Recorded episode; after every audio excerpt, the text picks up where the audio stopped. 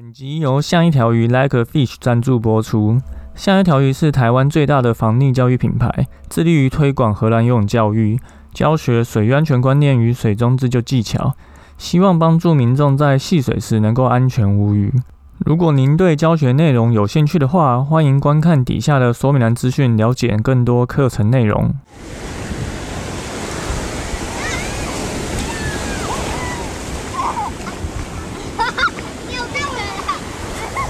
现在时间下午五点钟，海水浴场关闭，请尽速从水里上来，谢谢。培训啊，毕竟我们办这个师资营啊，嗯，当然会希望除了一般的水域安全观念，可以让这些来学习的大人去教学给一般的小朋友跟民众以外，呃，有些基本的自救技巧，其实也不需要太强的一个游泳能力就可以办到。那这些其实由各地的人民，不是人民啊，由各地的，好像台湾没有在讲人民哈，由各地的这个参与者，让他们直接去，呃，把这个东西去做推广的话，可能会比交哥自己去各县市去交来的更容易哈。所以明年就是有一个这样的一个计划。那当然最大的问题可能还是游泳池啊，毕竟不是所有地方可能都有游泳池可以使用，而且。可能还要付一些租金，通常也不会太便宜。所以，如果你刚好有认识在台北、桃园、新竹、台中、台南、高雄的泳池经营或有这个决定权的主事者啊，欢迎推荐跟我们联络，有看看是不是之后有这个合作的机会啊，可以把这个明年的一个大计划给推动下去。好，那就来讲本周的新闻报报了。本周一样三件事情跟大家说，第一个是连日大雨，山壁崩塌，小景坪温泉金船活埋游客。这个是发生在新竹县知名的小景坪野溪温泉哈，在十一月二十五号下午，好像有一名四十岁的男子疑似遭这个崩落的土石活埋哈，那因为。上礼拜有蛮多天，其实都有下一些雨哈，导致这个野溪温泉的土石发生崩落。那救难人员接获报案以后，就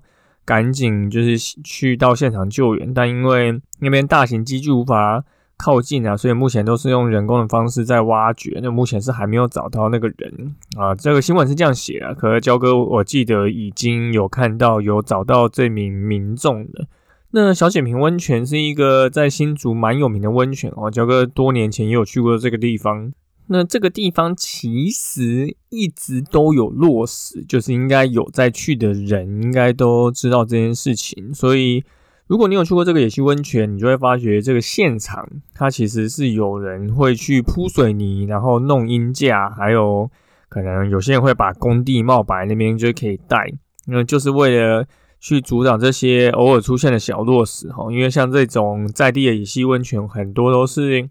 在地人每天都会去泡的，所以他们就会比较仔细的去维护这个环境。那当然，你说呃维护环境用这些水泥架做这些人造设施，会不会跟野溪温泉大自然有点突兀呢？那这个议题，交 哥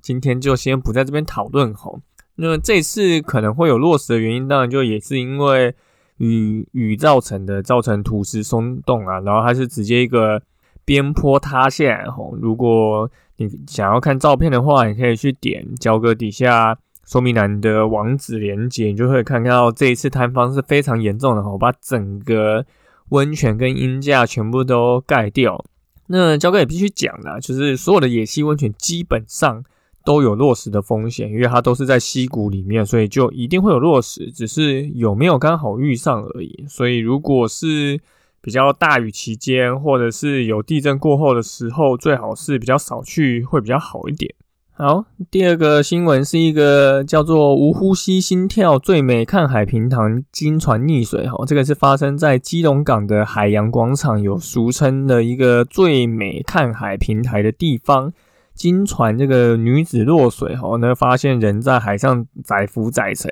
那路人看到以后就赶紧报警哈。那警消到现场发现女生这个女子已经趴在水面上，被救起来的时候没有呼吸心跳，那就赶快送去医院急救。那根据了解，哈，落水这个民众大概是五十岁左右。那现场目击者表示，这个妇人落水的时候太快，想拉也拉拉不到，然后丢了救生圈，这个女子也没有过去抱，吼。那焦哥，我看了一下这个新闻画面，吼，我们可以看到岸上的民众虽然有抛掷这个救生圈给这个落水的女子，吼，但对方并没有抓住。那根据焦哥自己当救生员的资历来判断，哈，那其中一个原因大概是因为抛这个救生圈的民众，他没有在这个救生圈上面绑上绳子，或这个救生圈它本身挂在那边就是没有绳子的，所以抛出去以后，这个人没有抓到，那你也没有办法把这个救生圈拉回来重抛。那第二个就是这个民众他可能没有自主的游泳能力，哈，所以他落水之后他。也没有办法游靠近这个可能没有直接抛给他抓的救生圈哈，所以多数的溺水意外其实都是像这样，呃，很多人其实是没有要玩水的，他只是不小心落水。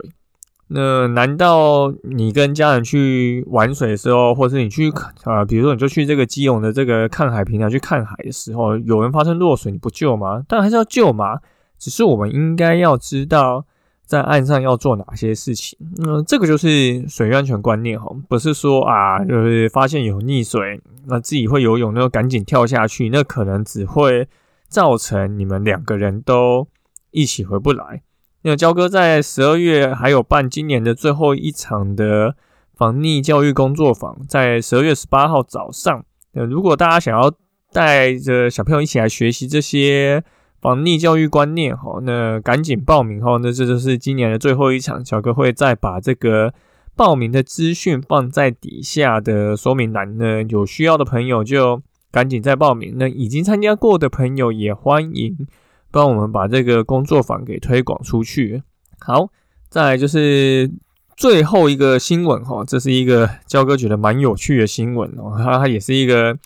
呃不算溺水事件哦，它的标题是。搭游轮落水超过十五小时，男子漂浮获救。那这个是发生在呃墨西哥湾，这个是《纽约时报》的一个新闻哈，就有一个男乘客，他搭了一个非常大型的那种嘉年华的游轮哈，那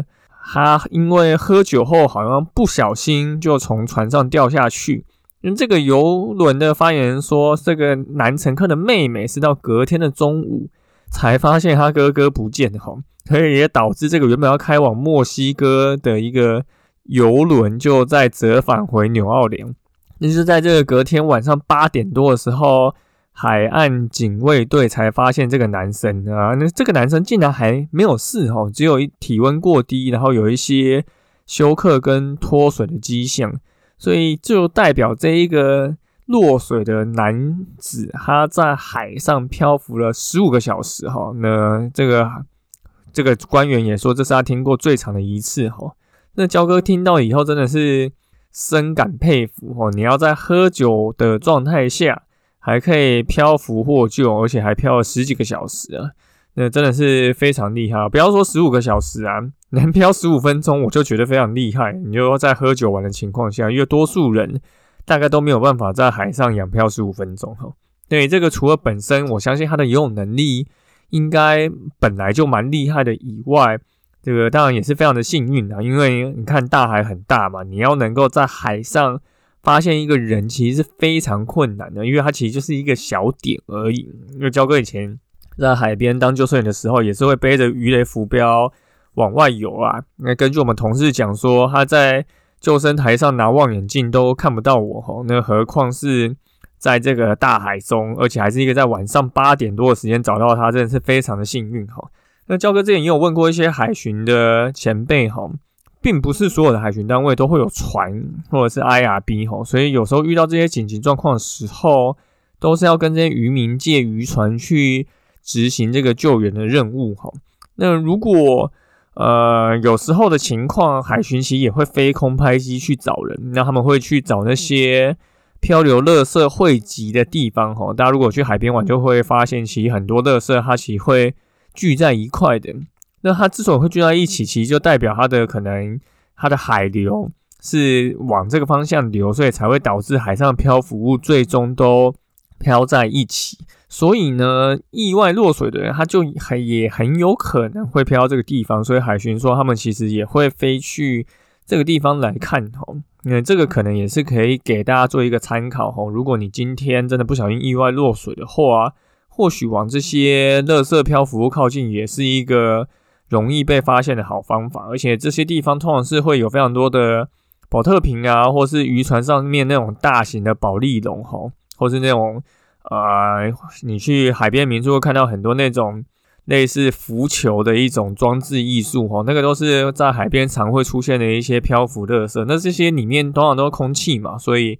它就会自带浮力。所以你如果有这些呃漂浮的保利龙啊、浮球啊、保特瓶这些乐色，虽然它这个乐色，但是它有浮力就可以帮助你。比较轻松，能够漂在海上，所以往这些漂浮的垃圾聚集地靠近，其实也是有一些好处。那重点当然还是你必须要漂的够久哦，才能撑到人家来救你，所以这个就是非常重要的事情。好，那本周就是这三件事情跟大家说。第一个就是呃小景平野溪温泉发生这个一个很遗憾的崩塌事件吼，那大家如果去各地野溪温泉都必须要小心落实这件事情。再就是。呃，基隆这个看海平台发生意外哈，所以真的不是说你每次的溺水意外都是真的是戏水，很长都是你其实并不是去玩水的，只是你不小心发生意外。那大家应该知道怎么做。那如果你不知道在岸上做哪些事，欢迎来参加我们的防溺教育工作坊哦。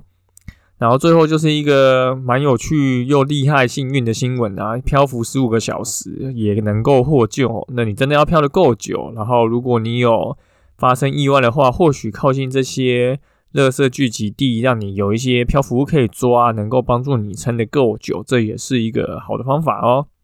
好，那就感谢大家今天收听我们的救生日常，我是焦哥。如果你喜欢我们节目的话，那请到 Apple Podcast 留言并给我们五颗星，也欢迎推荐给身边的朋友。那如果你有 IG 账号，也可以私讯我们，你想要听什么样的主题，我们就下次再见喽，拜拜。工作坊哦，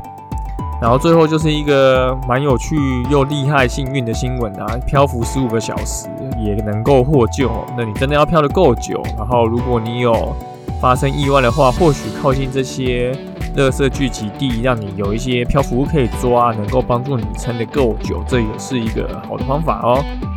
好。那就感谢大家今天收听我们的救生日常，我是焦哥。如果你喜欢我们节目的话，那请到 Apple Podcast 留言并给我们五颗星，也欢迎推荐给身边的朋友。那如果你有 IG 账号，也可以私信我们，你想要听什么样的主题，我们就下次再见喽，拜拜。